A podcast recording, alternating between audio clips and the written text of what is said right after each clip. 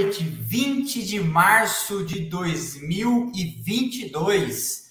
Primeira live desse canal no YouTube, primeiro grande prêmio da temporada de 2022. Dobradinha da Ferrari, impressionante, impressionante. De Rodrigo, de São Paulo, Splash and Go, eu sou o Rodrigo. De BH, nós temos agora um moderador, call sign dele, codinome Houston. Quando vocês precisarem falar qualquer coisa, vocês chamem o Houston na caixa de comentários, que ele está de olho em tudo. Você, se for mandar sua mensagem, se for mandar sua pergunta, eu vou ler. Quem não me conhece da época das lives do Instagram, eu sempre respondo as perguntas no final. Se você quiser mandar seu superchat, você também manda o seu superchat. Superchat ajuda o canal aqui a crescer e se estruturar. Quando você mandar sua pergunta, já mandei, deixei, deixei fixo aí em cima. Quando você mandar sua pergunta, você manda a sua cidade, seu estado, para a gente saber de onde você está falando, tá? Então, vamos que vamos. Que primeira corrida da temporada, tá? Então, vamos lá, vamos, vamos que vamos. Já chegou um, super, um superchat aqui. É, o Houston vai coletando, a gente vai lendo eles na sequência. Chegou dois superchats, vamos lá. É, eu sempre fazia e sempre vou continuar fazendo para a gente ter um roteiro coerente. Falar dos bastidores, falar do que trouxe até aqui o final de semana, o que, que veio acontecendo, para a gente poder construir as coisas aí e poder conversar de maneira coerente, tá? Então, primeira coisa, acho que a primeira notícia que a gente tem que falar do final de semana é o Vettel com Covid. O Vettel foi diagnosticado com Covid-19, depois do Ricardo também, né? E tinha até uma fotinha dos todos os pilotos no final dos testes lá, e todo mundo pensando que o Hamilton podia largar sozinho com o Mick Schumacher e possivelmente com o Pietro Fittipaldi nesse final de semana, né? Porque o, o, o Ricardo estava do lado do Vettel nessa foto, né? Mas, e aí foi, foi diagnosticado. E o Vettel, como gosta de dizer o pessoal do futebol, é dúvida para a semana que vem em Jeddah. Né? Os ingleses falam Jeddah, mas parece que em português é Jeddah né, que se fala. O Vettel é dúvida, talvez o Huckenberg tenha que, que emendar mais uma aí e ficar mais uma vez, como ele disse, com dor nos glúteos, porque disse que o carro de Fórmula 1 força muito esta região.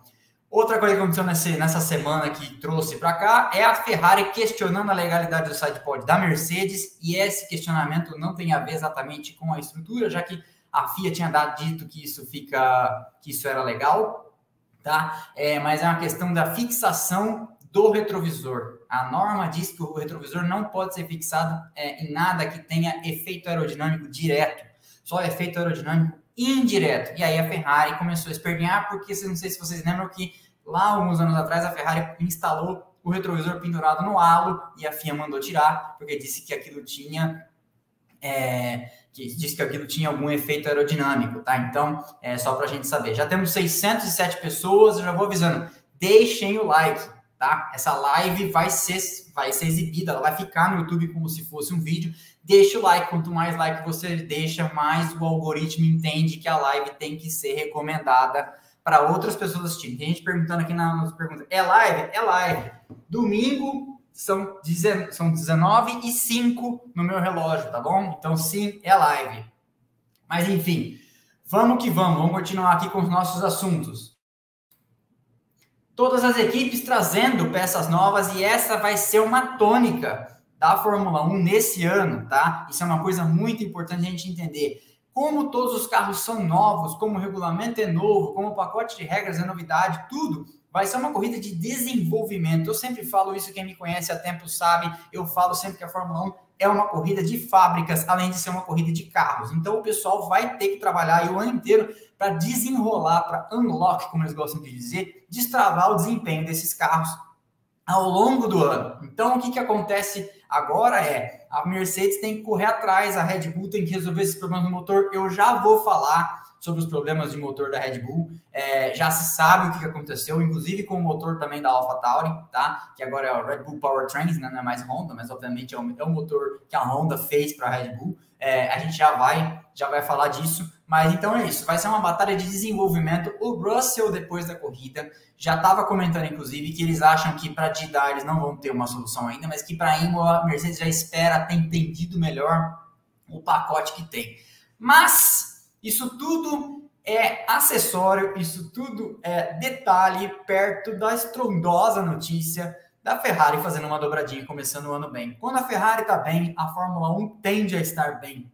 Que a Ferrari gera notícia, a Ferrari gera falatório, a Ferrari estava mal, né? Então, assim, a Ferrari teve anos tenebrosos, aí a Ferrari até chegou a lutar pelo campeonato com a Mercedes em 2017 e 2018, mas a Ferrari em 2019 meteu os, os pés pelas mãos naquele motor supostamente legal. Vocês sabem que eu já falei, já fiz um episódio sobre isso, não sei se vocês já viram. É um episódio sobre o motor da Ferrari em 2019, que expliquei. E, inclusive, quando eu for falar, do, for falar da quebra da Red Bull, a bomba de combustível depois daquilo tornou-se uma peça, uma spec piece, não, uma spec part, uma parte do carro que tem que ser específica dentro do regulamento, ela é, ela é tipo fixa, travada, não pode mexer, ela é uma peça blindada, quase assim por causa desse rolo da Ferrari. A Ferrari na frente, como eu estou falando, é muito boa para a Fórmula 1, é muito boa para quem gera conteúdo sobre a Fórmula 1, gera assunto e assim, é bom a gente começar, porque a gente tem a perspectiva da Mercedes chegar na frente, é bom a gente ver que tem aí a possibilidade é, de três equipes disputando o campeonato. Isso é muito legal, isso não se via desde 2010, se eu não me engano, que foi aquele campeonato incrível em que na última etapa o Vettel, o Weber, o Alonso de Ferrari. Vettel, Weber de Red Bull, o Alonso de Ferrari, o Button, Hamilton de McLaren. Três equipes chegaram na última etapa disputando, é, e três, cinco pilotos chegaram na última etapa com chance de campeonato, né? Mas vamos, vamos que vamos. A última notícia desse falatório pré-corrida é que o Stefano Domenicali, o CEO da Liberty, desculpa, o CEO da Fórmula 1, disse o seguinte, e isso é importante. A frase é: não basta uma corrida ter pedigree, eles têm que se esforçar para permanecer no calendário. Isso é um recado para várias corridas, porque o que acontece, eu não sei se todo mundo sabe, é o seguinte: toda corrida paga para estar no calendário. E algumas corridas mais históricas, como Mônaco, como Monza, como Silverstone e até como Interlagos, elas tendem a pagar menos porque elas têm um apelo histórico para a Fórmula 1. É mais ou menos o mesmo peso que a Ferrari tem para a Fórmula 1. Sem Fórmula 1 não tem Ferrari, então o pessoal já, já sabe aí é, que, que, pode jogar isso na mesa de negociação e impor seu peso. Então, o que, que acontece? É, algumas corridas históricas estão fora do calendário. Tem alguém falando aqui da Alemanha. A Alemanha está fora do calendário, está tentando voltar. A Alemanha, que por uma questão de custo, é, fazia alternado. Hockenheim, Nürburgring, por quê? Porque era muito caro carregar o peso né, da promoters fee, o peso de, de pagar pelo custo da corrida sozinho. Então, cada uma delas fazia num ano alternado, justamente para não ter que carregar a conta sozinha. Então, essa é uma notícia importante do Domenicali, porque, graças a Deus, que Interlagos já está com seu contrato renovado por alguns anos, senão a gente poderia, senão a gente poderia entender que esse é um recado para o Brasil, mas felizmente o de São Paulo está tá aí é, renovado por alguns anos. Mas nós temos algumas corridas que sempre, que são históricas e sempre vivem perigando de cair fora do calendário, como principalmente Spa-Francorchamps. Né? Spa-Francorchamps é uma pista que vive tendo problemas financeiros, investiu um monte agora na reforma, então cisca no meu olho, uma reforma na, na reforma da Oruge, que não mudou de traçado, todo mundo pergunta, né? Então, é, essa é uma importante notícia também aí do Domenicali, falou que, que isso para os promotores das corridas. Começou o final de semana, né? Aí vem o Huckenberg substituiu o Vettel, e a maior parte dos pilotos re, continuava reclamando do problema do porpoising e fugindo da linha ideal, não andando pelo traçado, porque normalmente a linha ideal é a parte mais ondulada, igual a estrada, quando você desvia de onde o caminhão passa, sabe? É a mesma coisa na Fórmula 1. Então eles deixavam para voltar para a linha ideal só no final da reta. O problema do porpoising está perseguindo ainda muitas equipes e uma das principais afetadas por ele é a Mercedes e surpreendentemente uma das equipes que menos tem problema com o porpoising a McLaren, mas isso não significou nada para a McLaren. A McLaren teve um final de semana para esquecer, um final de semana horroroso, mas ainda assim o problema do porpoising continuou perseguindo aí a maior parte das equipes. E segundo o Russell e segundo o Hamilton nas entrevistas pós-corrida, também é uma parte importante dos problemas que eles estão tendo com o desgaste de pneu, porque o pneu, na hora da freada especialmente, com o contato intermitente o contato ideal, né? Não é que o pneu chega a descolar, mas o contato intermitente com o asfalto, isso prejudica muito a distribuição da frenagem, isso prejudica muito a dirigibilidade do carro. 1.117 pessoas online. Se eu tivesse, como é que é a música do Roberto Carlos? Se eu tivesse um milhão de amigos, 1.117 pessoas online, isso já é o recorde do canal. É, vamos, vamos responder algum. Um, Houston, você quer responder alguns superchats? Se quiser separar eles para mim, eu respondo de alguns aqui que você achar. Boa noite, ótima corrida. Campinas 2022 promete. Haas surpreendeu com confiabilidade.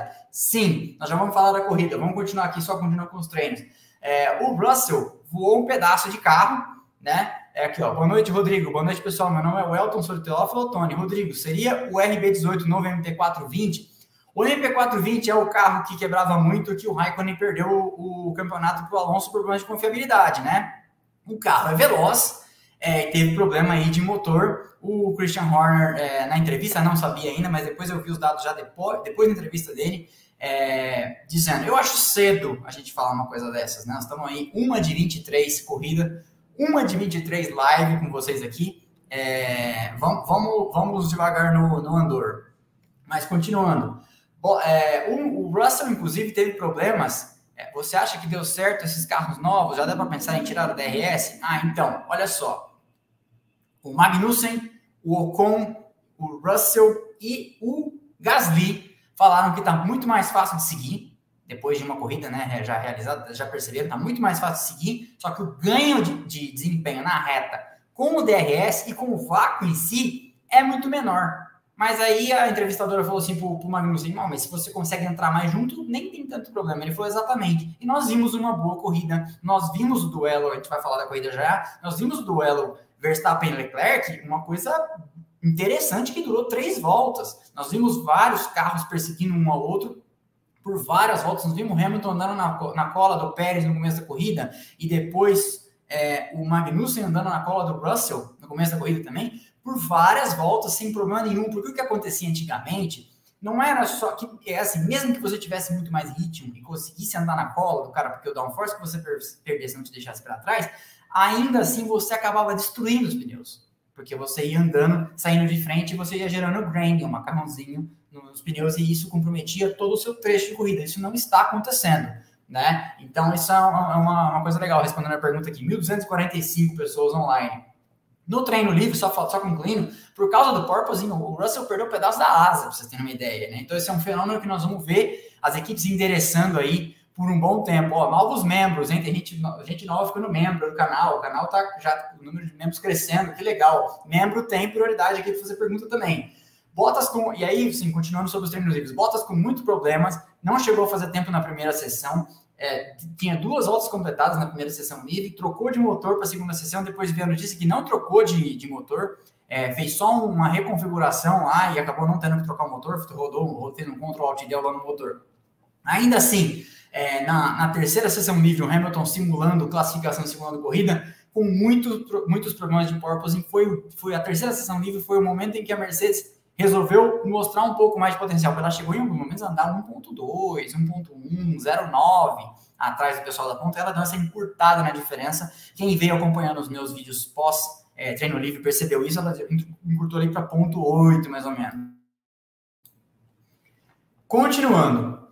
Aí veio a classificação. Classificação que eu tenho que começar falando do Huckenberg metendo 0,250 no Stroll, um quarto de segundo. Lembre-se que o Huckenberg não fez nenhum dia da pré-temporada. Lembre-se que o Stroll andou seis dias com o carro, dividindo ali, alternando com o Vettel. Lembre-se que o Huckenberg tá na inatividade, ele vai para todas as corridas, ele até faz um pouco de simulador, mas, por exemplo, diferente do Magnussen, que estava correndo no INSA, né, pela Chip Ganassi, o Huckenberg tá fazendo bem menos coisas. Então, assim, ele chega e bota 0,250 no Stroll. Essa, eu, se o Stroll, tinha ido chorar no banho, viu? Depois, já no, Q, no Q1, Ricardo fora do Q2, a Williams muito mal, o Albon acaba se salvando, e a Mercedes fazendo mais do que uma volta com o mesmo pneu, o que indica carro desequilibrado, porque o que acontece é problema de aquecimento dos pneus. Você, quando está com o carro desequilibrado, tem problema para gerar temperatura. Né? Então, mais um membro chegando. Então, quando você tem problema para gerar temperatura, isso também foi mostrado hoje na corrida. Não sei se vocês viram que em dado momento o Hamilton colocou duro. Ele deixou de andar de macio e colocou duro. Quando a equipe indica para o piloto para ele andar com o duro, porque está tendo problema de rendimento com o macio, também indica carro desequilibrado, porque quando o pneu duro está melhor que o macio, é porque o carro não está gerando o, o grip mecânico que, que ele deveria gerar. Né? Então, pneu duro em carro andando melhor que pneu macio é sinal de carro desequilibrado. 1.356 pessoas online. E aí, continuando aqui, é, a regra do, do pneu, vocês sabem, mudou, né? Quando o, o, antigamente o piloto tinha que largar, quando ele ia para o Q3, ele tinha que largar com o menor pneu, com o pneu que ele fez a melhor volta dele no Q2, agora liberou geral. Agora isso pode ser usado independentemente, isso está destravado, essa, essa, essa obrigação aí. Então, já, já essa, essa norma agora, porque o que acontecia é que você acabava penalizando a galera que chegava ali, ó, sétimo, oitavo, nono e décimo, que ia para o Q3, acabava recomeçando numa estratégia pior do que quem tinha largado em décimo primeiro, décimo segundo, décimo terceiro, décimo quarto. Então, você meio que penalizava essa galera. Então, era quase que não valia a pena ir para o Q3 para o pessoal ali da parte de trás do top 10. Então, eles fizeram esse liberou geral, que é para não penalizar o cara, para o cara não, não deixar de ir ao Q3 pensando na corrida. Porque, no fim, o que você quer é que todo mundo vá para a pista para tentar a melhor volta nas três opções, da, nas três, é, como é que eu vou dizer, nas três divisões, né, Q1, Q2, Q3, da classificação, tá? É, vamos continuar. O Houston tem mais superchat para gente?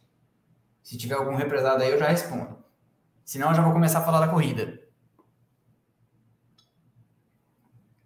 McLaren não vai conseguir disputar nem quarto e quinto nesse ano? Atualmente não. Atualmente não. 1.400 pessoas online. Vamos que vamos. Nenhuma equipe, clientes da Mercedes pontuou. Exatamente. É, e, e, aí isso ajuda a desfazer alguns mitos, né? Porque você, ah, porque a Mercedes só andava bem na era híbrida porque tinha o menor motor. Olha o carro da Mercedes fazendo a diferença aí com um motor que não está rendendo a contento com o resto do pessoal, né? Isso mostra que o carro da Mercedes tem potencial. O Hamilton falou sobre isso, inclusive, falou que no começo do, do, do pneu ele consegue andar no ritmo da Ferrari e da não andar no ritmo, né, mas andar próximo da Ferrari, da Red Bull, mas que isso vai fazendo ele tumble down the order, como dizem os ingleses, né? andar para trás.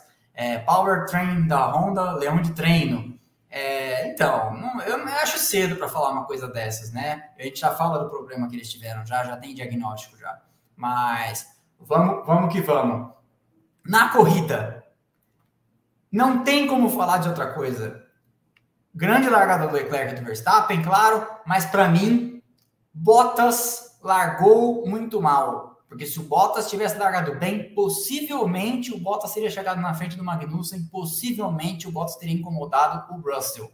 Olhando os tempos de volta, dá para afirmar isso. Largada muito ruim, o Joe também não largou bem, parece, eu vi uma entrevista com o Federico Vassur, que é o team principal da Sauber, né, que é a Alfa Romeo, dizendo que era problema de embreagem. Os dois tiveram o mesmo problema de embreagem, e aí naquele momento que você tem um problema que a embreagem patina, o, o motor entra em anti-stall. Anti-stall é como se um, é um mecanismo para impedir que o carro afogue. Lembra quando a gente estava aprendendo a dirigir? Quem aprendeu a dirigir com câmbio manual ainda, que você vai soltando a embreagem, se você não puser um pouco de potência no motor, o motor afoga, né? O carro de Fórmula 1 ele tem um é para não afogar. Só que como todo software, ele tem um tempo de rodar e ele, ele segura, o, o piloto não consegue vazar nada enquanto o anti-stall está funcionando. Mesmo que seja 2, 3 segundos, é o suficiente para todo mundo passar por você. Os dois carros entrarem em anti-stall, e o Bottas perdeu um tempão. E se você olhar por onde eles chegaram no final da, da corrida, é uma. Fica nítido esse problema. Também fica nítido o problema do Mick Schumacher. O Mick Schumacher teve aquele contato com o Ocon, a transmissão brasileira colocou a culpa no Mick Schumacher, mas o Ocon foi lá se desculpar depois da corrida com o Mick Schumacher, o Ocon disse que a culpa foi dele, e a julgar pela corrida que o Mazepin, desculpa, Mazepin, a julgar pela corrida que o Magnussen teve e a julgar por onde o Mick Schumacher chegou, que chegou em 13 terceiro, não fosse aquele contato, provavelmente o Mick Schumacher teria feito seus primeiros pontos na Fórmula 1 e a Haas teria pontuado com os dois carros junto com a Alfa Romeo e junto com a Ferrari e junto com a Mercedes, quem diria. Continuando. A Pirelli é, é, trouxe pneus novos, né? A Pirelli trouxe pneus não só de raio novo, mas a constituição dos pneus é nova e objetivando coisas novas, porque a Pirelli faz coisas que a Fórmula 1 é, pede para ela, né? Lembra depois daquela corrida caótica que houve no Canadá em 2010, que o Bernie Eccleston achou maravilhoso, que estava o assalto detonando o pneu de todo mundo, e ele falou, é isso que a gente quer. E aí começou a pedir para para pneus que se degradassem mais rápido, que dessem alterna, alternância aí de, de como é que eu vou dizer, alternância de estratégias, né? A Pirelli foi solicitada a trazer pneus que trabalhassem no envelope de temperatura, vamos dizer assim, né, entre mínimo e máximo mais estável, que os pneus se aquecessem mais rápido. Então, por quê? Porque a Fórmula 1 está desmamando né, desses cobertores elétricos. Então, assim, os cobertores elétricos antigamente levavam pneu 90 graus, agora estão levando a menos temperatura, e com o tempo vai acontecer de não haver mais é, cobertor elétrico nas corridas da, da, da Fórmula 1. Então, o que, que acontece? A Pirelli foi solicitada a trazer esses pneus que trabalhassem no envelope que chegasse na temperatura ideal mais rápido, para não depender mais dos cobertores elétricos no futuro próximo, nos próximos anos, e também pneus que, andando na traseira de alguém, mesmo que começassem porque está esfregando a frente, né, na, na, saindo de frente, esfregando no asfalto, começasse a trabalhar um pouco acima do envelope de temperatura ideal, que não começassem a se degradar. E parece que a Pirelli entregou algo consistente. A degradação de pneu em geral de todos foi muito alta hoje, mas é uma pista bastante abrasiva e eles estão se acostumando. Lembremos que os, o pacote aerodinâmico do ano passado e os carros do ano passado era um, tinha a forma de acertar muito bem assimilada pelas equipes, e agora é tudo novo. Então, ninguém sabe propriamente. Se você pegar, se você repetir a corrida de hoje em dezembro, é, com esses mesmos carros e o que eles vão saber desses carros, você pode ter certeza que vai ser muita coisa diferente, que eles vão tirar desempenho muito mais dos carros. Então, assim, o que, que eu quero dizer com isso? É que eles estão maltratando os pneus é, porque não sabem tirar a performance deles ainda, porque é uma questão de, de acerto, né? Então, a Pirelli trouxe pneus bons e parece que vai, isso vai ajudar, além da questão aerodinâmica que nós estamos falando aí de Gasly, com vários deles falando que a, a borracha está propiciando seguir, a aerodinâmica está propiciando seguir, a borracha vai propiciar seguir também, porque a destruição dos pneus andando no, numa temperatura que não é a ideal não é tão grande. Nós tínhamos pneus muito sensíveis nos últimos anos, né? Eles tinham uma, uma banda de temperatura, que eu, quando eu falo envelope é isso, né? É, tem muita gente que veio para cá por causa do aviões e músculos, o pessoal sabe quando eu falo de envelope de voo, também é o envelope do pneu, né?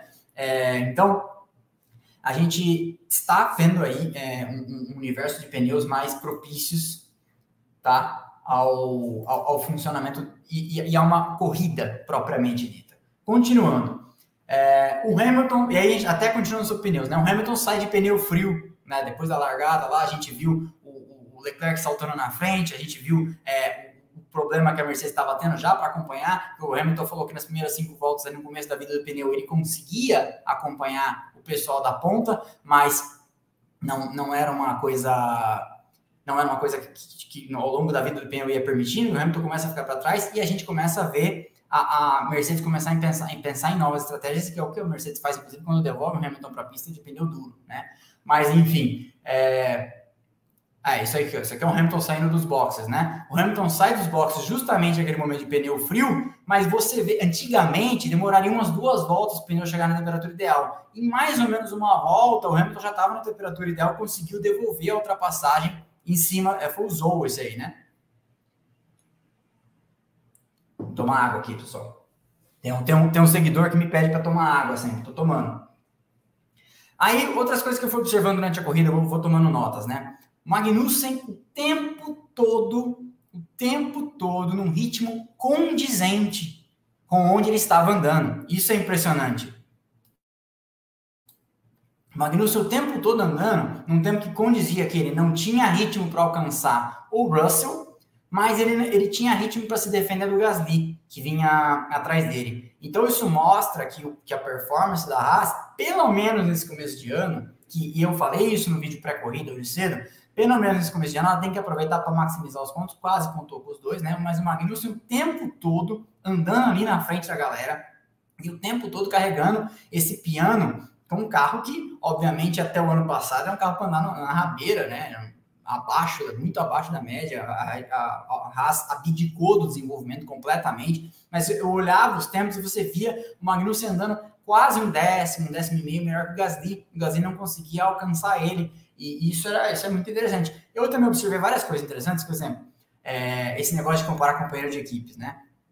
O Gasly e o Tsunoda, o ano passado, até o final do ano, nas últimas cinco corridas antes disso, é, o Gasly e o Tsunoda haviam uma diferença e o Tsunoda foi alcançando nas últimas duas corridas do ano, o Tsunoda até andou mais do que o Gasly em ritmo e chegou na frente do Gasly é, em Abu Dhabi, né?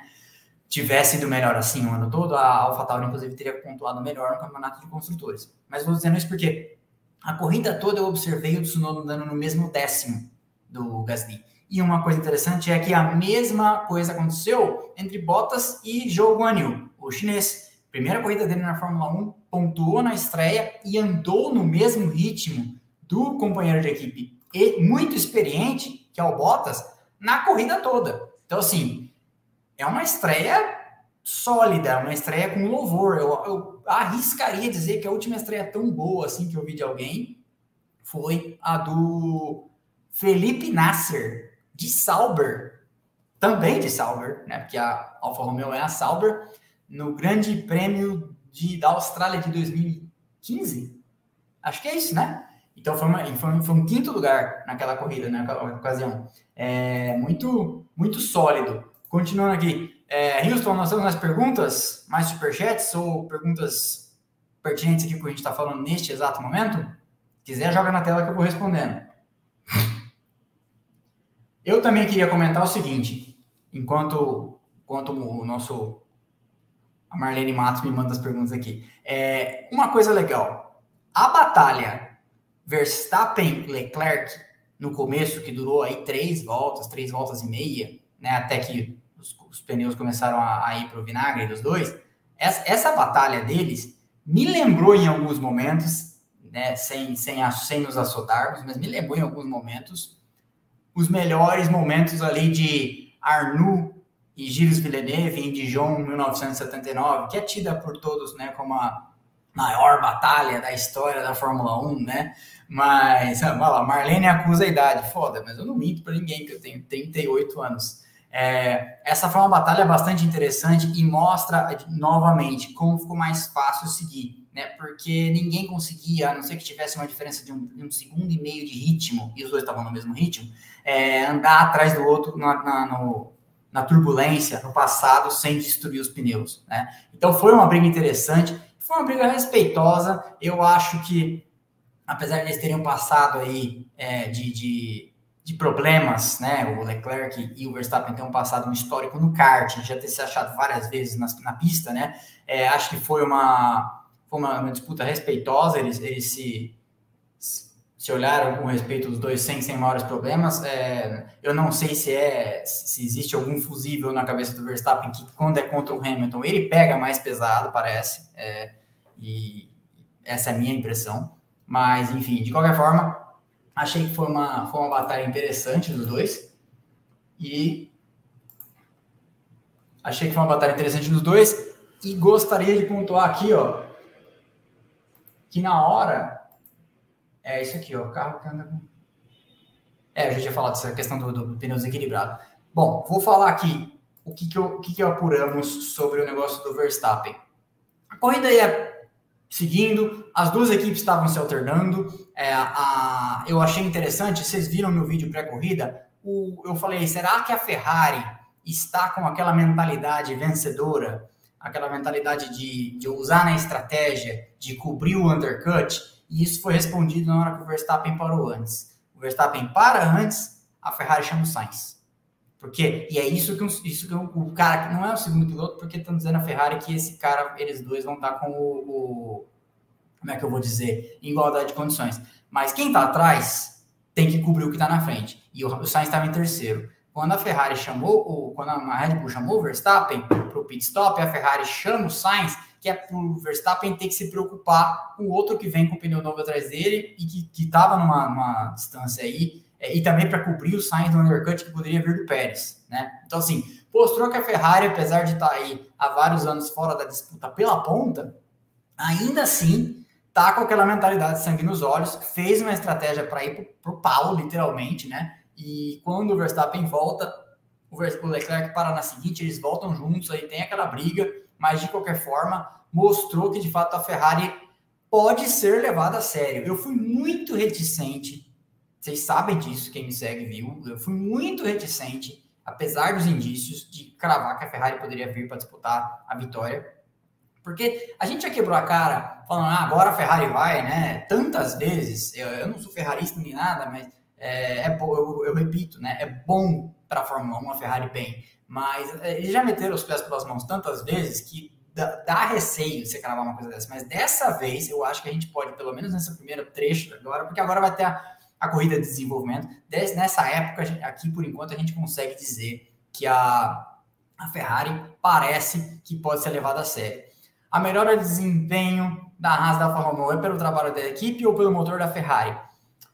Excelente pergunta. Por quê? Porque é pelas duas coisas. Sabe por quê? Porque o motor da Ferrari indicia que está levando todo mundo para frente. Mas não é só isso. Porque a Alfa Romeo, por exemplo, que é uma equipe cliente da Ferrari, e, a sua pergunta é muito boa, porque eu tinha esquecido de anotar isso no meu roteiro, então você me ajudou. É, a Alfa Romeo, que é uma equipe cliente da Ferrari, que em tese poderia comprar tudo que o regulamento permite, né? Caixa de câmbio, suspensão, parte eletrônica, motor, é uma série de coisas, é, suspensão dianteira traseira, né? É, e, e, até os radiadores, ela, ela optou por construir a própria caixa de câmbio nos seus carros por uma questão de engenharia ali de acomodar melhor a dinâmica que ela desenvolveu, porque a dinâmica tem que ser desenvolvida pela própria equipe, né?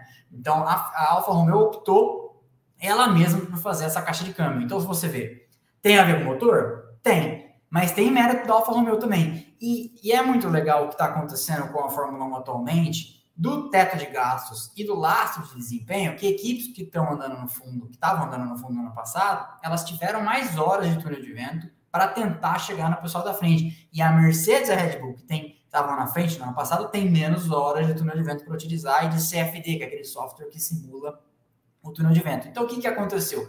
Você tem grupos competentes de pessoa é, na Haas, na Alfa Romeo, na Williams, existe gente competente, mas o problema é que até aqui nos últimos anos a Fórmula 1 vinha sendo pautada pelo, pela força bruta. Então, você, eu tenho mais dinheiro, eu gasto mais dinheiro que você, e você que se lasque. Né? Então, a, se, se, a Alfa Romeo, por exemplo, a, que é a Sauber, né, tinha 500 funcionários, a Mercedes tinha 1.200. E aí, nunca, por, por, mais competente que seja o pessoal da que seja o pessoal da Romeo, nunca ela vai conseguir fazer nada. Então, respondendo a sua pergunta, existe, e, aí falando da Haas também, a Haas é a mesma coisa. A Haas abdicou do campeonato de 2021 para usar as horas o máximo que ela pudesse na direção de desenvolver o carro para este novo regulamento e aí está pagando dividendos. Ela fez hoje mais pontos, depois a gente vai falar da pontuação, mas ela fez hoje mais pontos do que ela fez nos últimos dois anos. Né? É, e aí, até já pegando gancho sobre Pietro Fittipaldi e tudo que você falou nas últimas semanas, é, se o Mick Schumacher, que é um piloto comprovadamente veloz e mais experiente que o Pietro, chegou em 11 primeiro, é prova de que foi um excelente negócio, então, que a Haas tenha trazido o Magnussen, que ela precisava de um piloto experiente que ia sentar a bunda no carro e entregar um quinto lugar. Né? Quinto lugar. Sensacional. 1.822 pessoas online. Meu Deus do céu, se eu pensasse que eu estou falando para um ginásio cheio de 1.822 pessoas, eu ia tremer na base, mas eu não estou tremendo na base. É, tomar mais água. Mas então, respondendo, respondida a sua pergunta. A gente competente nessas organizações e deve-se ao motor, mas deve-se muito também ao trabalho desses caras, tá? Houston, quando tiver mais perguntas, você me manda. Vamos falar aqui do problema, então, da... Ah, eu não vou ficar falando aqui volta a volta da corrida, vocês assistiram a corrida, né? Aqui é para a gente fazer o nosso opinativo. Problema nas duas Red Bull. O que, que aconteceu, afinal de contas? Dentro do motor existem dentro ali do, do compartimento existem duas bombas de combustível. A bomba de combustível de baixa pressão e a bomba de combustível de alta pressão. A bomba de combustível de baixa pressão, ela eleva a gasolina do tanque para o coletor. E aí no coletor tem uma bomba de combustível de alta pressão. Você acha que o problema da Red Bull hoje foi somente bomba de combustível? Sim. Estou é, respondendo isso agora. Vitor, Vinícius Vitor. E aí o que acontece? Essa bomba que eleva, tá, leva para o coletor de baixa pressão e a de alta pressão pega e joga para a admissão mesmo do motor, né? Onde o motor vai, vai explodir o combustível. Essa bomba de alta pressão é, teve problema, e foi ali que estava o problema do, do, do, carro do Verstappen, foi perda de potência, e ali que estava o problema do carro do Pérez. Foi o mesmo problema nos dois carros, e num intervalo curto de voltas, né? Foi o que? Uma volta, uma volta e meia de distância entre os, entre os dois para ter esse problema, não foi? Quem lembrar, fala aí a volta, mas acho que foi uma volta, uma volta e meia de distância entre os dois problemas. É, não, mas estavam falando que o Pérez rodou por pressão do Hamilton. Hum, não acho, porque eu não vi nenhuma travada. Eu acho que foi problema no. O que falaram é que foi problema, que na hora que ele foi reduzir o motor. Porque assim, ó, quando o motor para, para toda a parte hidráulica. Né? E quando, se o motor parou na freada e o Pérez não conseguiu reduzir as marchas, é por isso que ele rodou. Tá? Então, a, o reporte, é, já vou falar da direção dura, e o reporte da, da Red Bull é que era um problema de bomba de combustível nos dois. Inclusive, você ouve no rádio. O Verstappen, o que está acontecendo? O que está acontecendo? O cara naquele rádio, né? We can't say the issue. We can't say the issue. Nós não podemos dizer que problema que é, porque não pega bem falar, né? Não pega bem para o fornecimento, porque agora eles fazem o motor deles e não pega bem porque os adversários vão ouvir, né? Então, é, foi esse o problema. Perguntaram aqui o problema da, da do, de virar o volante do Verstappen. Então, o que, que aconteceu? Existem as rodas, existe um eixo que atravessa o chassi conectado à caixa de direção. Né? Esse eixo de conexão tem um nome. Eu não, sou, eu não entendo tanto assim de mecânica. Tem um nome. Esse eixo entortou no pit stop você pode reparar que o Verstappen sai dos boxes e já começa a reclamar desse problema do, do volante, falando que ficou pesado, eles começaram, começaram a achar que podia ser pneu, o pneu estava ruim, né? E ele falou, vou ter que parar de novo, porque foi assim que ele parou. É, esse eixo envergado que passa por dentro do chassi começou a prender ali, a enroscar. É, e foi esse o problema. Provavelmente, isso decorre dos pneus mais pesados e no pit stop deve ter dado uma pancada de lado ali. Não sei se vocês sabem, mas o conjunto pneu roda agora pesa 23 quilos. E os caras fazem pit stop ainda perto de 2 segundos. Então você imagina que 23 quilos é aquele galão de água que você pega para encher, para pôr no filtro, que pesa 20. Então você primeiro pegar um pneu de 23 quilos e espetar correndo ali no cubo da roda, porque isso tem que ser feito rápido no pit stop. Foi esse o problema da, da Red Bull, foi esse problema da Red Bull com o Verstappen, e esse foi o problema das duas Red Bull. Com a AlphaTauri, o problema foi no MGU é, que é o KERS. Foi, e, e, o fogo não foi problema de motor, então. O problema do, foi no MGU-K e o fogo decorre do fluido, aquele fluido de arrefecimento da peça, pegou fogo, e aí o Gasly acabou no final é, perdendo esse perdendo esse resultado que, que vinha bem, um resultado bem a pontuar, né? Foi ainda que salvou o pescoço da AlphaTauri acabou sendo o Tsunoda. Tinha visto uma pergunta aqui. Rodrigo, o carro da Mercedes está mal nascido? Eu acho que não está mal nascido, eu acho que está, está mal acertado. O carro tem velocidade. É, e todo mundo diz isso, inclusive os adversários, mas esse é problema de acerto. É, agora, problema, das, problema de, de acerto não diminui o problema de ritmo, ele, o carro é inferior. É, então o carro está 3 ou 4 décimos ali atrás do pessoal da frente, e se eles não resolverem isso logo, o campeonato vai indo embora, né? É, carro mal nascido parece ser o da Williams, carro mal nascido parece ser. É, é engraçado, na McLaren parecia mais bem nascido, né? É, deixa eu falar aqui sobre o pós-corrida. Já falei da AlphaTauri, já falei da Red Bull, já falei do problema do Verstappen. É, o Ocon disse que está muito melhor para seguir, como eu comentei, o Magnussen também comentou. O Ocon pediu desculpas ao Mick Schumacher, eu já comentei isso aqui também. É, ah, e o Magnussen disse que seria é, muito otimista. Ah, é verdade. O Magnussen falando sobre o Sakir. Eu vi a entrevista do Magnussen agora, um pouquinho antes de começar. ele dizendo assim: ah, eu acho que seria é, muito. Eu, eu, estou muito otimista, porque Sakir, na, na definição do Magnussen, é uma pista que expõe muito as fraquezas se o carro não está bem. Se eu for pensar, é de fato é uma pista que tem umas freadas muito fortes, é, especialmente na curva 1. Tem algumas curvas de alta, tem algumas curvas de baixo. Então é uma pista que não é Barcelona, mas é uma pista bem equilibrada de exigir coisas do carro. E ele falou assim: olha, a gente está esperançoso que se formos, se formos bem aqui, a gente deve ir bem é, numa média razoável de, de pistas ao longo da temporada. O grande calcanhar de Aquiles, e aí é, e todas elas para todas elas, 2.003 pessoas aqui online com a gente, o grande calcanhar daqueles da Haas e da Alfa Romeo e da Williams também, é o problema de desenvolver, né? Porque o que acontece é esse pessoal é, não está tão acostumado com essa, com essa corrida de desenvolvimento frenética como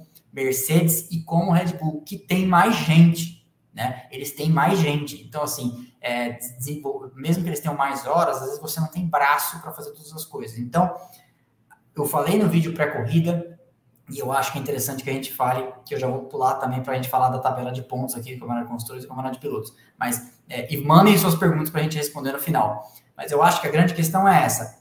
Haas e Alfa Romeo tinham que fazer isso mesmo. marcar pontos. A AlphaTauri também conseguiu um pouquinho ali, mas eu acho que o grande chance vai ser justamente esse negócio, marcar o máximo de pontos que der para marcar no começo do campeonato e porque por exemplo, pensa, você é a Haas, você é a Alfa Romeo, você é a Alfa Tauri, você já está na frente da, da Williams, da McLaren e da Aston Martin, que são equipes com fábricas muito maiores, com pessoal capacitado muito bom, com mais funcionários, ainda que o teto de gastos equalize isso. As pessoas ainda estão nessas empresas, porque essas empresas ainda tinham mais dinheiro no passado para pagar, né? Então, assim, é, eu falei isso, eu participei de algumas lives, eu falei isso. A equalização da Fórmula 1 ela vai acontecer no médio prazo. Não espere uma corrida da NASCAR no começo de 2022, não vai acontecer, não está acontecendo, né? Mas eu acho que é, que é, que é por aí. Então, quem conseguir dar o salto agora e dar, fazer esses pontos, está numa posição mais cômoda, inclusive, para começar a focar mais cedo no carro do ano que vem. Porque a essa altura, você arriscaria dizer que a Haas vai marcar mais uns pontos aí nas primeiras cinco corridas, vai marcar ponto mais umas três, quatro vezes. E aí, ela já pode ir lá para maio, junho, começar a pensar no carro de 2023. Porque ela já garante que ela não vai mais ser última. Ela foi última ano passado. Qualquer coisa melhor que último já é melhor para a Haas. Né? Rapidinho ela tapa o buraco do orçamento que o senhor Dimitri Mazepin vai deixar para trás, entendeu? Então eu acho que é por aí que a gente a gente tem que pensar. O Houston, meu queridos, vamos, vamos colocar a tabela de, de tempos aqui? De tempos não, né? Tabela de pontuação. Vamos falar da pontuação do, dos pilotos. E aí a gente já tem um, um, um panorama né, interessante. Então vamos lá. Primeiro lugar, Charles Leclerc 1 hora 37 minutos, 33 minutos, 584, faz 26 pontos, começa com o pé direito do campeonato, porque também faz além da vitória. E além é uma vitória pure, é, como os ingleses chamam, pure performance, né? Uma vitória em cima de performance. Não foi uma coisa que caiu do céu. Teve um safety car, mas ele estava na frente. Né? Então não foi uma coisa que, por exemplo, caiu do céu o terceiro lugar do Hamilton, caiu do céu o quarto lugar do Russell, né? é, as performances do Hamilton e do Russell são menos pure performance do que a do Magnussen.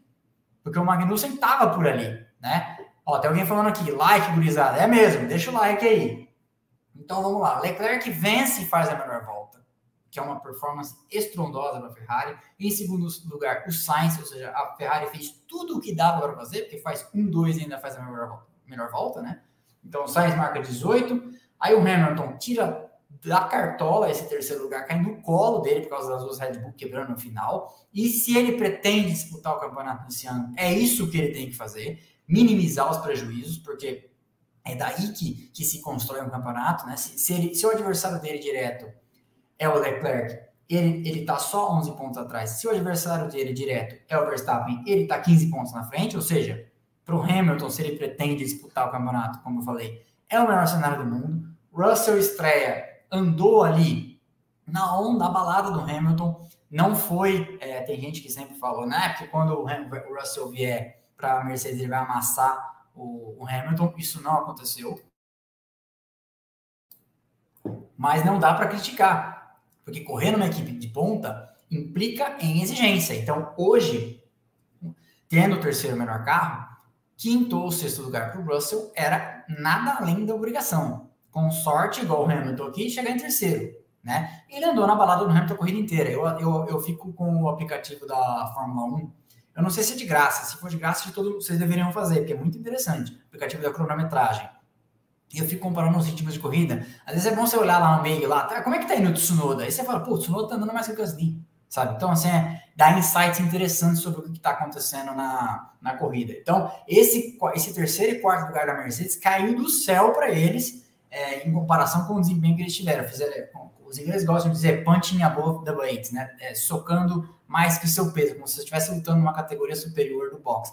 Hoje, e o Russell disse isso na entrevista pós-corrida, a performance da Mercedes é para ele e o Hamilton andarem sozinhos. O Russell e o Hamilton andar sozinho ali naquele terceiro pelotão solitário, porque eles são muito melhores do que a galera do midfield, que seria ali Haas, Alfa Romeo, Alpine, e a AlphaTauri, só que eles não têm ritmo ainda para andar com Ferrari e Red Bull. Então, é, é, esta é a fotografia do momento. Magnussen, um estrondoso quinto lugar, marca 10 pontos. Gente, 10 pontos para a Haas. O que, que é isso? A Alfa Romeo, por exemplo, com o Raikkonen e o Giovinazzi ano passado, marcou 13, se eu não me engano, porque acho que foi 10 do Raikkonen e 13 do Giovinazzi. Me corrijam se eu estiver enganado aí os nossos universitários. O Bottas faz uma performance boa também. E é, o que eu falei, se o Bottas não tivesse largado tão mal, talvez ele tivesse chegado na frente do Magnussen. Porque nesse momento, a briga é direta aqui, essas duas equipes já estão disputando o campeonato de construtores entre, entre si, numa, não o campeonato de construtores, mas a posição do campeonato de construtores ali, Haas e Alfa Romeo agora estão se olhando uma lado a lado, tipo, e você aí, entendeu? Porque agora parece ser, né, uma, uma disputa direta, porque agora a Haas ainda está na frente, porque ela faz 10 com o Magnussen e ela faz, e a, Alfa Romeo faz 8 mais 1, Bottas mais Joe. Bottas, uma performance sólida, andou bem, teve esse problema de largada, mas soube se recuperar, foi ajudado pelo safety car também. Ocon, uma boa corrida, sexto, é, a TV brasileira falou que não houve em ordem de equipe, parece que não houve mesmo, porque depois que ele passou o Alonso, ele ainda deu uma defendida. Acho que ele teve que ficar esperto com o Alonso, ele tinha mais ritmo, né? Passou e foi embora, e é, isso possibilitou ele alcançar o, o Tsunoda né, naquele momento ali. É, uma hora que eu olhei e falei, ah, o Ocon, era o Gasly que estava correndo, eu falei, o Ocon tem ritmo para alcançar o Gasly se a Alpine deixar passar, mas eu acho que a Alpine deixou que eles se resolvessem no asfalto mesmo, não foi na diplomacia. Tsunoda, como eu falei, andando a corrida toda no ritmo do Gasly, parece ter amadurecido como piloto. Então, assim, antes de cavar uma cova para o Tsunoda, eu queria ver esse segundo ano dele, que eu, eu, eu velocidade ele sempre mostrou ter nas categorias de base. Então, eu não, eu não, não entregaria os pontos, não desistiria do Tsunoda tão cedo. Alonso, lembremos que o planejamento da Alpine era para vitórias, né? A essa altura, já no planejamento original da Alpine, já era para correr atrás de vitórias. Não vai acontecer esse ano, né? Eu, eu não eu posso queimar minha língua, mas eu não acho que isso vai acontecer. E eu não sei até onde vai a paciência do Alonso. Ele, ele, ele, finge que ele tá muito zen, mas ele não tá, né? Então, é, a Alpine faz mais dois pontos aí com, com o Alonso nesse nono lugar. E o Zou, estreando, eu tenho que, não tenho que bater palma pro cara que estreia pontuando, né? É, na, de Alfa, tá certo que o carro ajuda, mas é, estrear pontuando na Fórmula 1, andou no ritmo do Bottas a corrida inteira, não classificou bem, é verdade, mas é, é, normalmente tem que ser muito Verstappen, tem que ser muito Hamilton, tem que ser muito Ayrton Senna, tem que ser muito Leclerc para chegar apavorando em classificação, né? É, não estou dizendo que o jogo não vai ser, mas é, é raro o piloto que chega apavorando em classificação logo, logo de cara, tá? É, então o jogo conseguiu aí mesmo classificando mal é, colocar o carro em décimo na, e marcar esse ponto, que é muito bom. Décimo primeiro, como estava falando, Mick Schumacher, né? E, e aí é um que jogou ponto fora, é um que poderia ter se, se colocado ali ao lado do Magnussen, é, porque tinha ritmo para isso, embora, e aí, quando, quando o, o Magnussen foi anunciado, eu falei, vai ser um benchmark, vai ser um comparativo bom para o Mick Schumacher, é porque o, o Mick Schumacher, diferentemente do Zoe com Bottas, diferentemente do Tsunoda com o, o Gasly e diferentemente do Russell com o Hamilton, não andou no, no ritmo do companheiro o tempo todo, hein? E tem bastante hype em cima do Mick Schumacher. Então, o Mick Schumacher não andou no mesmo ritmo do Magnussen o, o, todo, toda a corrida. Eu, eu, prestei bastante atenção nisso. Stroll, 12 acaba salvando aí a. livrando a cara da Aston Martin no final de semana tenebroso. Aqui nós estamos entrando na zona do Deus me livre já, né? Porque Stroll teve um final de semana ruim, Albon tem um final de semana ruim. Por incrível que pareça, o Ricardo ainda chegou na frente do Norris. É, se alguém souber, eu não peguei o que aconteceu nessa parte. Por que, que o Ricardo chegou na frente do Norris? O Ricardo andou o tempo todo em último. O Ricardo conseguiu andar atrás do Latifi hoje. É, se alguém souber aí na, na, caixa de comentários, posta. E aí o Houston fixa para a gente aqui. Houston, vai preparando superchats aí para eu ler. É, então, o álbum faz esse 13 terceiro. Eu esperava mais da Williams, acho que todo mundo esperava mais da Williams, né? Todo mundo queria um ressurgimento da Williams, mas tá, tá difícil, né? Tá triste. Porque o álbum conseguiu classificar ontem em 14, mas não foi nada de, de que, que, que, prometesse, né? Em momento algum, não encheu os olhos de ninguém. Aí o Ricardo, 14, Norris em 15, Latifi em 16, Huckenberg em 17. Coitado do Huckenberg, né? É, substituiu pela mesma equipe várias vezes. A Pink Mercedes lá em 2020 era um carro muito melhor. E a Aston Martin aí, que eu estava falando isso para respondendo alguma, algum direct de vocês, falou assim: ah, mas você torce para quem? Eu, eu juro para vocês que o único piloto pouquinho eu não torcia de jeito nenhum era o Mazepin. É, agora, eu acho que eu, eu consigo ter simpatia por todas as equipes.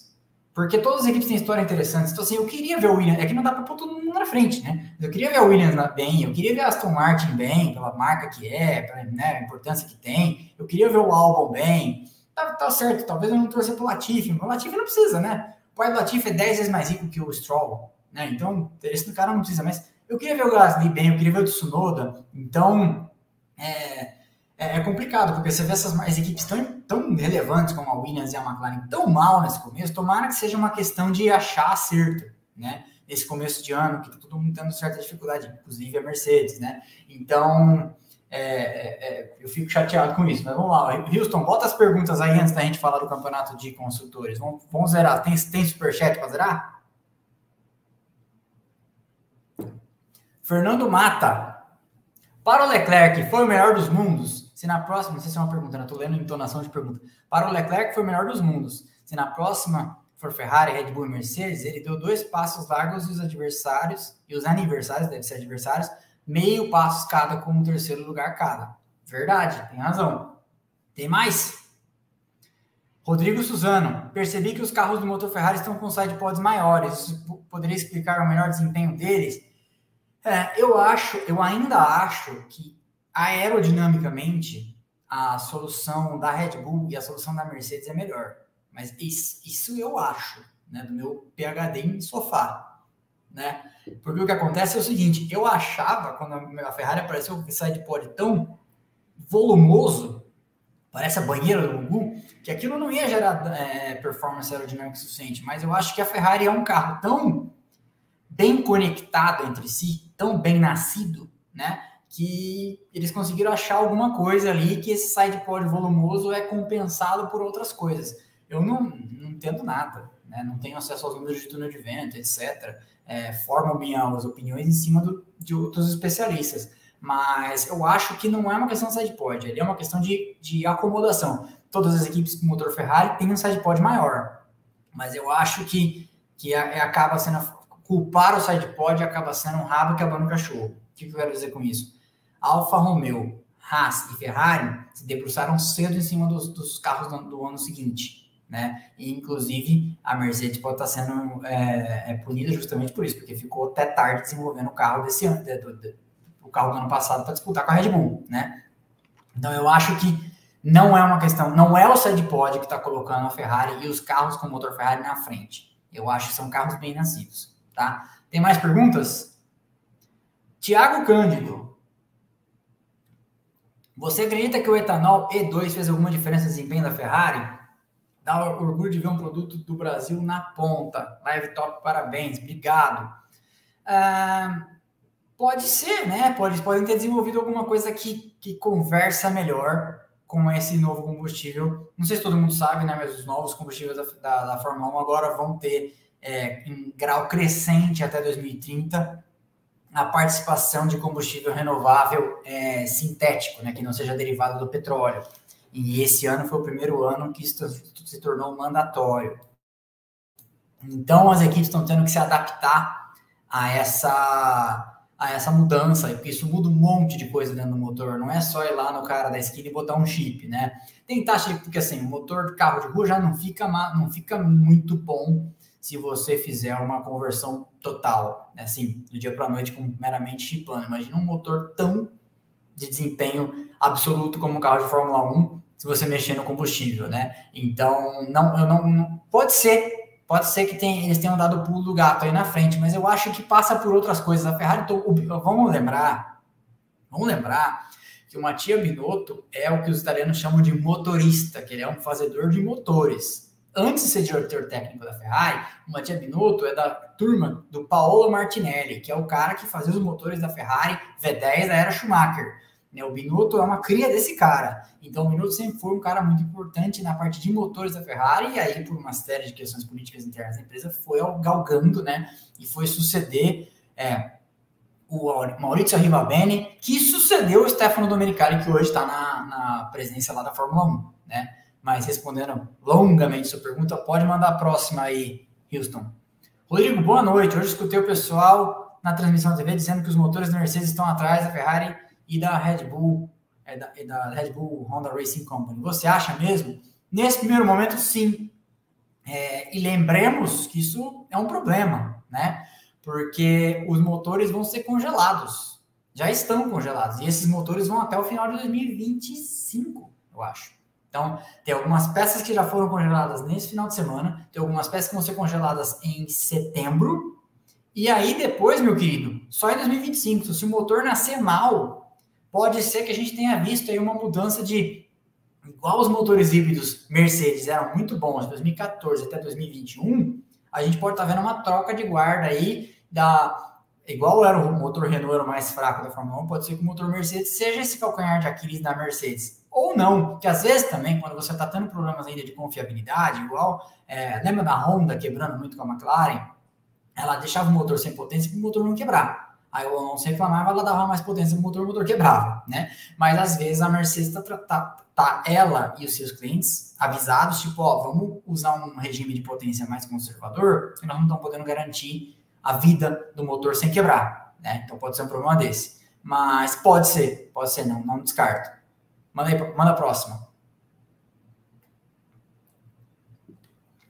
LEDs das asas da Red Bull estavam loucas antes da pane. Então, aquela, aquilo lá acende quando o, o MGU é, K e H vai entrar em modo de recuperação de energia, né? Então, se o motor não está conversando bem com a parte eletrônica, pode ser que aquelas luzes fiquem doidas assim. Manda a próxima. Curiosidade, você trabalha com o que fora do YouTube? É, eu sou advogado. Próxima. E sobre as luzes de trás do carro do Verstappen na hora da falha? Então, é, respondi. É, a luz pisca quando o carro vai recuperar energia, mas pode ter acontecido alguma coisa que indica uma, um fatal error, aí, como gostam de dizer, um, uma tela azul no software no gerenciamento eletrônico do carro, né? Será que a Red Bull realmente está bem ou pode estar forçando o motor para ficar na frente? Uh, não, está bem. Está bem, sim, porque você vê que está bem, porque anda bem em classificação, faz tempos de volta consistentes, né? Não, não, não é só uma questão de, de estar forçando o motor. Aqui é, é um motor novo, né? É um motor novo para todo mundo. É um motor novo para a Ferrari, que está colhendo os frutos dele. É um motor novo para a Alpine, que está lá com um motor que só ela usa. É um motor novo para a AlphaTauri e para a Red Bull. É um motor novo para Mercedes. Então, isso não, não é assim que funciona. E o motor Mercedes está para trás dos outros, todas as equipes compradoras ficaram em últimos lugares. Né? Então, pode ser um motor fraco? Pode.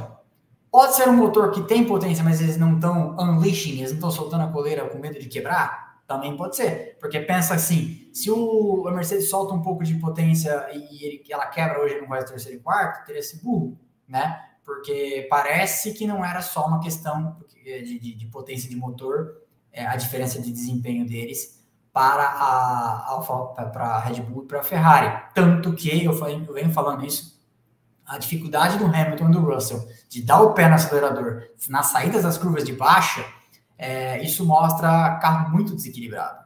Né? Isso mostra bastante problema para entregar potência. Isso, o problema em curva de baixa, de saída de curva, é aderência mecânica, gripe mecânica, carro mal acertado, balanço, peso na frente, peso atrás, mola, carga de mola, transferência de peso. É, não é só uma questão de, de, de motor.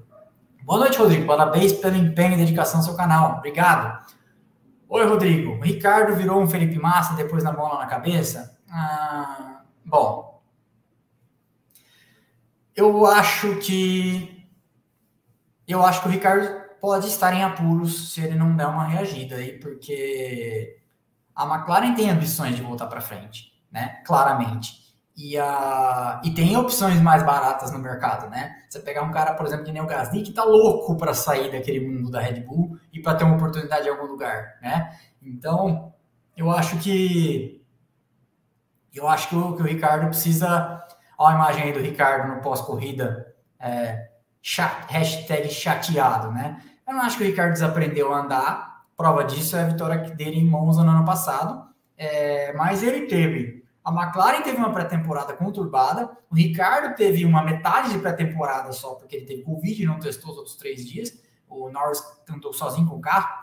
E mesmo andando sozinho, não fez muitas voltas, justamente por problemas, né? Então, Eu acho que, que passa que passa um pouco por isso. Não acho que o Ricardo desaprendeu a andar. E o, o Massa, é, depois do acidente, fez uma pole de Williams, né? Disse disso, né? Então, assim, o Massa também não desaprendeu a andar.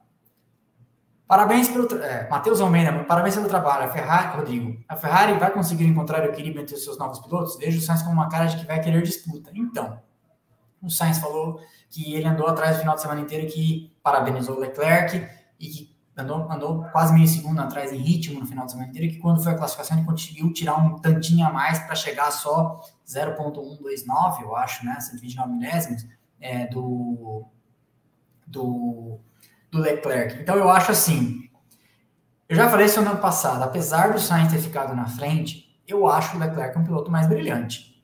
Eu acho o Sainz um eu acho o Sainz mais um Mark Webber, assim, sabe? Um cara muito centrado, muito correto de ritmo, que, que não, não perde a cabeça, cabeça fresca na corrida, sabe?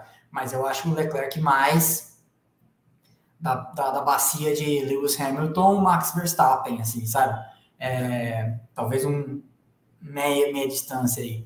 Mas se ele tiver liberdade para correr, é, com, ele, ele, é muito bom, ele, ele, fez mais pontos que o Leclerc no ano passado, né? É, disputa ele vai querer, se a Ferrari deixar disputar, ele vai, vai, vai sim. Só que assim, é, lembre-se que um piloto vai entrando na cabeça do outro. O Leclerc já cravou duas na cabeça do Sainz nesse final de semana, né? Então, assim, aquele aquilo que estava atravessado, aquele espinho de peixe que estava atravessado na garganta do Leclerc, que ele passou três meses com isso fazendo, latejando a cabeça dele, igual quando você era criança e batia a cabeça e fazia um galo. Galo também entrega idade, que o, o Leclerc passou esses três últimos meses aí é, pensando no Sainz que ficou na frente dele no seu primeiro ano de Ferrari. Ele vai e devolve no primeiro final de semana. Pole, vitória, volta mais rápida e o cara fica em segundo. Então, assim, é, o todo, tudo, tudo que ele apanhou do Sainz é, psicologicamente já está bem pago. Então, assim, tem que ver agora. E a Ferrari é muito passional, né? Tem uma história engraçada, não sei se está tendo de contar, que o, na época do Mansell e do Prost na Ferrari, o, os engenheiros chegavam. O, o Mansell não gostava de testar. Então o Mansell ia lá para testar, ele punha, é, falava, ó, enche o tanque para o pneu duro, ele andava 60 voltas, descia, falava, agora tira, o combustível, põe cinco, combustível para cinco voltas, para pneu macio, dava três voltas de classificação e falava, tô, vou embora, vou jogar golfe. E eu, eu vi isso numa entrevista do Steve Nichols. O Steve Nichols falando assim, a gente não aprendia nada com isso. A gente queria ir para a pista, várias voltas, de várias 5, 10 voltas, volta, mexe, volta, mexe, né? Para entender o carro. E o Mansell tinha preguiça. Então ele que falava, enche o tanque, porque aí eu posso dar uma, fazer 60 voltas, simular uma corrida, não tem que pensar muito, é só guiar. E depois voltava, tira o tanque, faz três voltas de classificação. E o Prost do outro lado da garagem fazendo o programa de testes normal, né? Sai, volta, sai, volta, fazendo várias, várias coisas. E aí o engenheiro, o chefe do carro do Prost me falava, escuta, é, põe cinco voltas de combustível, põe um pneu de classificação, sai para a pista e faz umas voltas, porque senão o pessoal fica chateado. Mas por quê? Porque o Mansell acabou de fazer. Ué, mas daí? Nós estamos fazendo outra coisa aqui. Não, mas é que aí amanhã você sabe como é que é, né? O pessoal já vai começar a ir na direção do, do, do Mansell e achar que ele é melhor piloto que você. O Prost falava, tipo, putz, vai, põe cinco voltas de combustível no tanque, põe o pneu macio, eu volto. O Prost saía, dava três voltas, meio segundo mais rápido que o Mansell, voltava para a garagem e falava, então, podemos continuar agora o que a gente estava fazendo? Então, é, existe essa coisa dentro da Ferrari. Então, assim, agora a equipe que estava caindo para o lado do Sainz no ano passado inteiro começa a deslocar o eixo gravitacional dela em direção ao, ao Leclerc. Vamos ver como é que vai ser. Manda a próxima. Chama o operador de Michael, Mazi. Não, é Houston. Eu quis a vida inteira poder chamar alguém de Houston. Próximo. Parabéns pelo canal, Rodrigo cada vez melhor. Voa, meu querido. Obrigado. Next.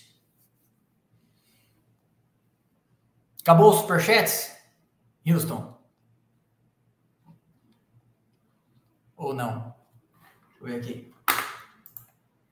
Acabou. Beleza. Pessoal, mais alguma pergunta? Mandem agora que eu tô de... agora eu estou de olho na caixa de comentários. Se tiver uma pergunta para mandar, manda. Rodrigo, os carros podem sofrer melhorias no motor ou o regulamento não permite? É, o motor de combustão interna está bloqueado já e o MGU-H, se não me engano, em setembro vai ser lacrado. Mande mais, se quiser, que aí eu respondo. Leclerc dominou o final de semana. Nossa, calma. Agora perdi. Em condições iguais contra o Max, eu aposto no Charlino. Rodrigo, o que você acha que aconteceu na McLaren? A McLaren é tão mal. Ah, é, eu já vinha, já vinha explicando, né? É... Eu desativei meu som? Houston tá dizendo que eu desativei meu som? Ah, não. Ah, tá. Essas que você tá colocando para mim, palpites para a próxima classificação pra, em Jeddah? Ah, não sei. Deixa passar os treinos livres. Parabéns pela sua análise, sou fã. Libera uma sala de cinema pra gente Hã? A última corrida da temporada. Rodrigo, você acha que a Mercedes levantou o carro para deixá-lo guiável? É... Coloquei essa pergunta. Rodrigo, você acha que o Mercedes levantou o carro para deixá-lo guiável e por isso perdeu tanta performance? Um pouco sim, mas o carro continua fazendo porpoising. Gasly provavelmente perdeu um dos três motores da temporada. É, não, porque o motor, não, o problema não foi no motor, o problema foi no MGU é, K, como eu falei, pode ter perdido o MGUK. Adrian Newey fazendo anotações do carro da Ferrari nessa corrida. Logo, logo teremos uma Red Bull diferente. Ah, é... isso é uma coisa que acontece, né? Sistematicamente, então não podemos descartar. É, todo mundo copia todo mundo. É, é o que eu falei. É... A história de protestar o sidepod da Mercedes, por exemplo, perdeu força porque a Mercedes está mal. Se a Mercedes tivesse enfiado uma luneta em todo mundo hoje, estava todo mundo pensando em protestar o carro da Mercedes. Então, é, vamos começar a olhar agora para o carro da Ferrari. Até quando os carros podem evoluir na aerodinâmica? É, para sempre, Roberto. Porque a Red Bull sofreu logo hoje por confiabilidade. Motor novo. Motor novo, peças novas. Rodrigo, acredita que essa boneteira esteja fazendo diferença? Eu já, eu já respondi isso. Eu acho que é um todo de coisas. Como a vitória do Grêmio afeta, como a vitória da Ferrari afeta o Grêmio? É, bom, é time vermelho, né? O Grêmio, o Grêmio, vai, Grêmio vai pressionado para a próxima rodada. Acha que a Ferrari vai conseguir desenvolver uma boa curva? Vai conseguir uma boa curva de desenvolvimento? Essa é uma, essa é uma pergunta de um milhão de dólares, né? Porque é daí que a gente vai saber se a Ferrari vai conseguir disputar o campeonato. Ganhar algumas corridas é diferente. Em que momento podemos ver a Mercedes disputando na frente, se conseguir. É, o Russell falou em coisas novas em Imola, porque Jeddah já é a próxima semana, então realmente não dá tempo de fazer nada, né? Acha que a Mercedes consegue acertar a dinâmica, que se a Mercedes acertar a dinâmica, volta mais forte que a Ferrari? Mais forte que a Ferrari? É, eu acho que o problema da Mercedes não é aerodinâmica, a Mercedes está com problema de acerto. Você acha que a Red Bull pega a Ferrari? Eu acho que a Red Bull tá pau a pau com a Ferrari, né? Agora tem que resolver o problema de confiabilidade. Acha que o Bottas vai conseguir performar bem? Já está performando. Like, like, like. Sim, deixem like. Rodrigo, faz sentido as, as equipes com, com motores Mercedes economizarem potência para andar nas últimas posições? É o que eu vinha falando que não é a, a Mercedes não tem só motor, né? É, tá claro aí o carro é bom, porque com o motor que está rendendo menos, está conseguindo andar ali como terceira força. Né? E as outras que não fazem carros tão bons, nem isso. E o procedimento do safety car é, foi alterado. Né? Agora vocês sabem, a regra, eu fiz um vídeo sobre isso, a regra agora manda que é all cars, para não ter dúvidas semânticas, de que, mas já a, a, a experiência anterior, a expressão anterior de any cars É... Houston está me perguntando aqui se pode jogar umas perguntas. Pode jogar umas perguntas. É, a, expressão mudou, é, mas quando você jogar as perguntas, você vai jogar lá na tela? Se for, beleza. Porque aqui eu não consigo ver, passa muito rápido.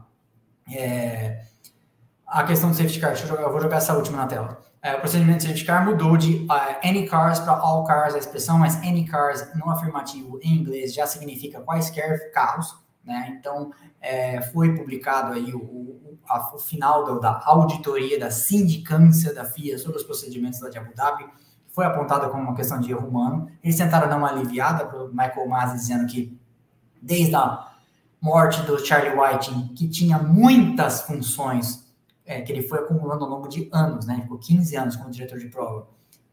E ele foi acumulando essas funções. E quando ele morreu, o Michael Masi assumiu todas, mas o Michael Masi talvez não tivesse tarim, tarimba, né, que falam, né, é, canja, cancha, para assumir todas de uma vez. Então, é, ficou claro ali que houve erro humano, que deram essa acertada para que agora seja todos os carros, vocês viram que hoje todos os carros passaram, mas uma coisa que me incomodou e eu não vi a TV falando, vocês viram que a parte do pessoal que passou, eles não esperaram essa galera alcançar o pelotão? Então o que aconteceu? Largou, só tava a galera da volta, que era que acabava no Mick Schumacher, 11 primeiro. É, o pessoal de que estava tirando volta ficou perdido lá para trás. Que foi a mesma coisa que aconteceu em Abu Dhabi. O pessoal que foi mandado tirar a volta entre o Verstappen e o Hamilton tava lá nas cucuia, o pessoal no interior lá de onde eu vim fala. Tava lá para as cucuia, tava lá longe, nem não teve a menor chance. E é isso que houve uma interferência no resultado da corrida. Porque o Sainz, por exemplo, que estava em segundo, atrás do Verstappen, é, o Sainz estava em terceiro atrás do Verstappen, é, ele teve carros que foram deixados entre ele e o Verstappen. Então é isso que eu falei, que foi uma mudança artificial na da, pela corrida, tá? Por mais que me acusem aí de torcer para Hamilton, torcer para Mercedes, nada, tô falando que foi uma meleca que fizeram, mexendo no resultado da corrida. Se fosse o inverso, se o Hamilton tivesse favorecido, eu ia estar falando a mesma coisa. Houston, você quer jogar na tela para a gente as perguntas? Eu queria te perguntar uma coisa. A Fórmula 1 conseguiu o objetivo de aproximar mais os carros? Estava falando isso no começo. Ela conseguiu fazer com que carros de desempenho parecido andem mais próximos por causa da questão aerodinâmica. E com o tempo, com a questão do teto de gasto, com a questão do laço de desenvolvimento, eu acho que ela vai conseguir fazer a outra parte que o, que é outro significado que a sua pergunta pode ter, que é fazer com que o pelotão inteiro esteja mais compacto. Rodrigo, São José dos Campos, São Paulo. Gostei de ver as primeiras voltas do pelotão bem junto, ou seja, demorou mais para se passar e ajudou muito nas ultrapassagens. Sim, mas ainda é. A gente ainda vê gente abrindo 15 segundos para o outro. Tem mais aí? Boa noite, cheguei agora. A Ferrari tem estofa para brigar pelo título? Eu já respondi essa pergunta mais de uma vez. É, eu acho que vai depender. Vamos ver agora nas próximas semanas se a Ferrari tem essa, esse pique todo de desenvolvimento, estratégia, etc. Mas acho que sim. Fórmula 1, Vettel volta na próxima corrida? O Vettel é dúvida para a próxima corrida. Talvez o Huckenberg ainda corra. Porque tem aqueles dias lá que o cara tem que ir testando o Covid para ver se o Covid não, tem, não tá mais no corpo, né? Vírus. E se o Vettel se sente bem, né? Porque tem gente que volta do Covid com fraqueza, sintomas ruins. Eu tive Covid duas vezes e não foi fácil. Rodrigo, você acha que a Mercedes levantou o carro para deixá-lo viável, por isso perdeu tanta performance? Eu acho que eu já respondi essa pergunta. É, acho, mas não é só isso. Next. Tá bom? Ou não? Pensando em aerodinâmica, a Mercedes está tão diferente da Ferrari da RBR. É vantagem ou está querendo inventar a roda? É, é, seria reinventar a roda, porque a roda já foi inventada, né? O que acontece é o seguinte: as, as equipes pegam o regulamento, leem ele e saem cada uma para um lado interpretando. Todo mundo tinha muito medo, inclusive, que os carros acabassem muito iguais. E isso não aconteceu, né? Nós temos 10 equipes com 10 carros com conceitos bastante diferentes, mesmo equipes que são clientes das outras, como por exemplo a e Alfa Romeo, como eu expliquei aqui, que acabaram indo por alguns caminhos diferentes da Ferrari, né? Então eu acho que não se deve descartar uma, uma galera como a Mercedes que vem fazendo carros vencedores nos últimos oito anos. Next. Há o risco das duas ou uma Red Bull trocar o motor para Jeddah? Pode ser, pode ser, bem, bem pensado. É, pode ser sim, porque a gente não sabe a extensão do dano, né? E a, a bomba de combustível eu acho que é componente do, do motor de combustão interna. Next.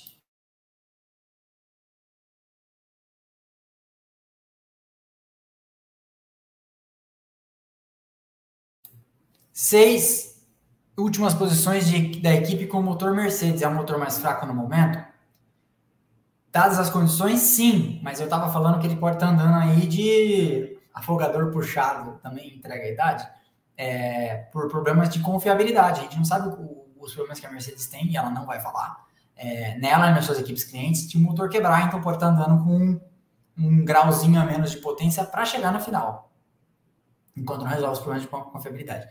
com mais paridade, não conhecia essa expressão, mas acho que está querendo dizer paridade, entre as equipes, podemos dizer que quem ficar para trás no começo vai ter dificuldade para disputar o título? Quem ficar atrás pro, pro, no começo sempre vai ter dificuldade para disputar o título. É, não é só uma, mesmo em tempos menos, menos parelhos da Fórmula 1. É, mas então sim, respondendo a sua pergunta, objetivamente sim ou não, sim. Manda mais uma aí. Por que dividir o procedimento? Ó, galera, é, eu vou, vou encerrar com uma hora e vinte, porque senão fica muito grande para postar no YouTube, tá? Mas vamos mandando as perguntas que até uma hora e vinte eu vou ler. Por que dividir o procedimento retardatários em duas etapas durante o safety car? Uh, não dividiram o procedimento retardatários, dividiram? Não, pegaram os carros por volta e mandaram passar. Não foi isso? Uh, se foi diferente, eu não, eu não entendi.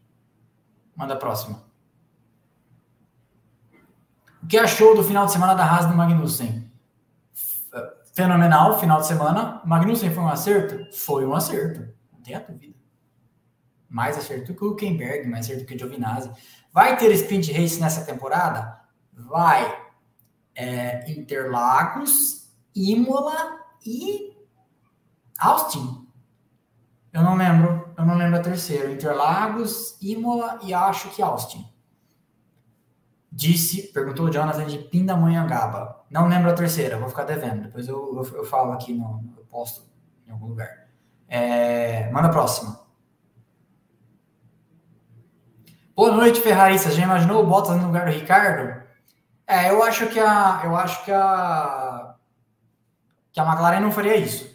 Porque o Bottas já é um piloto no último, últimos 3, 4 anos da carreira dele. E o Norris já é um cara experiente o suficiente, aprovou isso, para carregar a equipe nas costas. Então aí, ou ela traria um Gasly, ou ela traria alguém da Fórmula 2. A McLaren tem programa de jovens pilotos, né? É, porque o cara que não. Tem isso também, tem uma lógica. Tem uma lógica empresarial aí.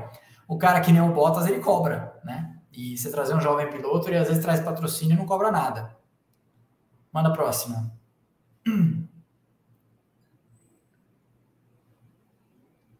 A Red Bull tem vantagem em uma pista mais rápida como Jeddah?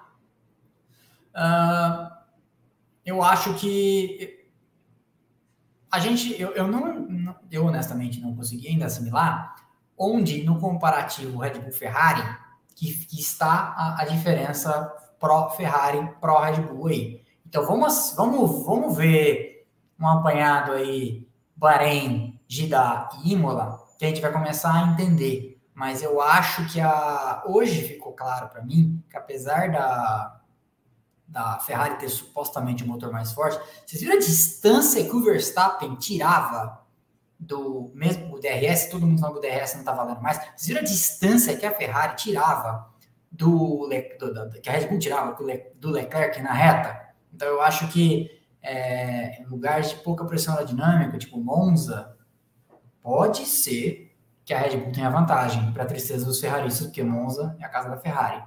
Manda a próxima. Congelar os motores durante esse tempo não atrasa o desenvolvimento da Fórmula 1, considerando a necessidade do show?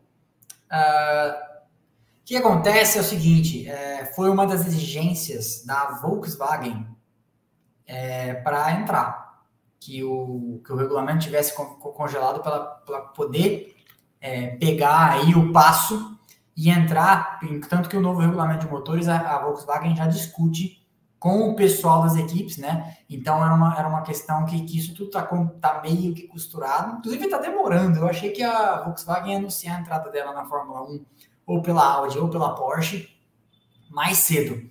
Mas congelar o desenvolvimento era uma questão de também de, de, custos, né? Tipo, já que nós vamos mexer no teto de gastos, vamos também é, travar os custos com relação aos, aos, aos motores.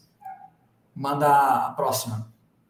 O que você achou da demora do safety car em aguardar a passagem dos carros? É ruim, né? Ruim, e inclusive o safety car não esperou o pessoal de volta tirada alcançar. É, eu acho que não acho que não tá certo. Asa Red Bull defletindo seria alguma malandragem? Isso sempre vai acontecer. É, porque algum pouco a asa sempre vai vai defletir, sempre vai envergar. Então, paciência. A FIA, isso é igual doping. A FIA mexe na, no mecanismo de fiscalização e as equipes continuam fazendo, vão, vão driblando ele, é, ele né? Rodrigo, que achou da estreia do Russell na Mercedes? Muito boa. É, andar junto do Hamilton não é fácil. Estamos falando de um heptacampeão. Ele chega lá na primeira corrida dele, não faz nada de bizarro, suporta a pressão de andar numa equipe de ponta, que é muito diferente de andar na Williams, é, e anda no mesmo ritmo do Hamilton a corrida inteira não tem o que dizer. É, e se ele quer ser a próxima geração da Mercedes, ele tem sempre que lembrar a Mercedes que ele está ali, ó, na boca, na boca, na boca, e diferentemente do Leclerc com o Vettel em 2019, até aqui, né, porque o, o não sei se vocês lembram, na primeira corrida em, na, em 2019 na Austrália, o Vettel já estava e o Leclerc já estavam se desentendendo, porque o, o, Vettel, o Leclerc estava atrás falando assim, ó, só queria lembrar vocês de que eu tenho mais ritmo, né? Então, eu achei muito boa a estreia dele. Pessoal, uma hora e vinte. É, Houston, escolhe a pergunta melhor que você tiver aí, que a gente vai ter que encerrar, não vou conseguir responder todas. E aí essa live, para que vocês saibam, essa live vai ficar fixa no YouTube, para quem quiser assistir depois. Eu vou transformar ela em podcast, para quem é da galera de podcast, que me acompanha desde o começo aqui em 2020. E terça-feira tem episódio normal. Quarta-feira tem pequenas grandes histórias. Vida segue normal e aí começa a semana de novo. Sexta-feira a gente vai falar do treino livre, sábado classificação, domingo tem live aqui com vocês pós-corrida. Superchat de João Paulo. O Ricardo se acha muito mais piloto do que ele realmente é. Ele é bom, mas não está nem perto de um Verstappen, Leclerc, Hamilton até do Gasly. Não sei, porque eu não sei o que o Ricardo acha, mas se você falou com ele, eu vou confiar na sua informação, tá? É, não, não, consigo, não sei se o Ricardo se acha muito melhor piloto. lembro só que ele correu três temporadas com o Verstappen na Red Bull e chegou na frente em duas. Então, também não dá para não dá para descartar. OK? Então, pessoal, essa foi a nossa a nossa live. Na semana que vem eu encontro vocês aqui nas mesmas 19 horas neste canal. Eu quero agradecer muito vocês. Eu tinha falado para o Houston e para minha namorada que achava que ia dar umas 500 pessoas online. Deu 2 mil no pico, deu 1.521 neste momento. E isso é muito legal, eu fico muito feliz. Um monte de gente mandou superchat, isso é muito legal porque vocês sabem o trabalho que dá. Eu já estou com a garganta aqui de falar uma hora e 23 moída já. Agora eu vou tomar uma limonada para refazer. E obrigado a todos que vieram. Foi muito legal. E vejo vocês no Instagram, no YouTube, nos, nos nossos episódios, no Twitter. Muito obrigado mesmo. E a gente vai se falando. Um abração e uma ótima noite de domingo. E eu acho que eu vou pedir uma pizza. Tchau, tchau.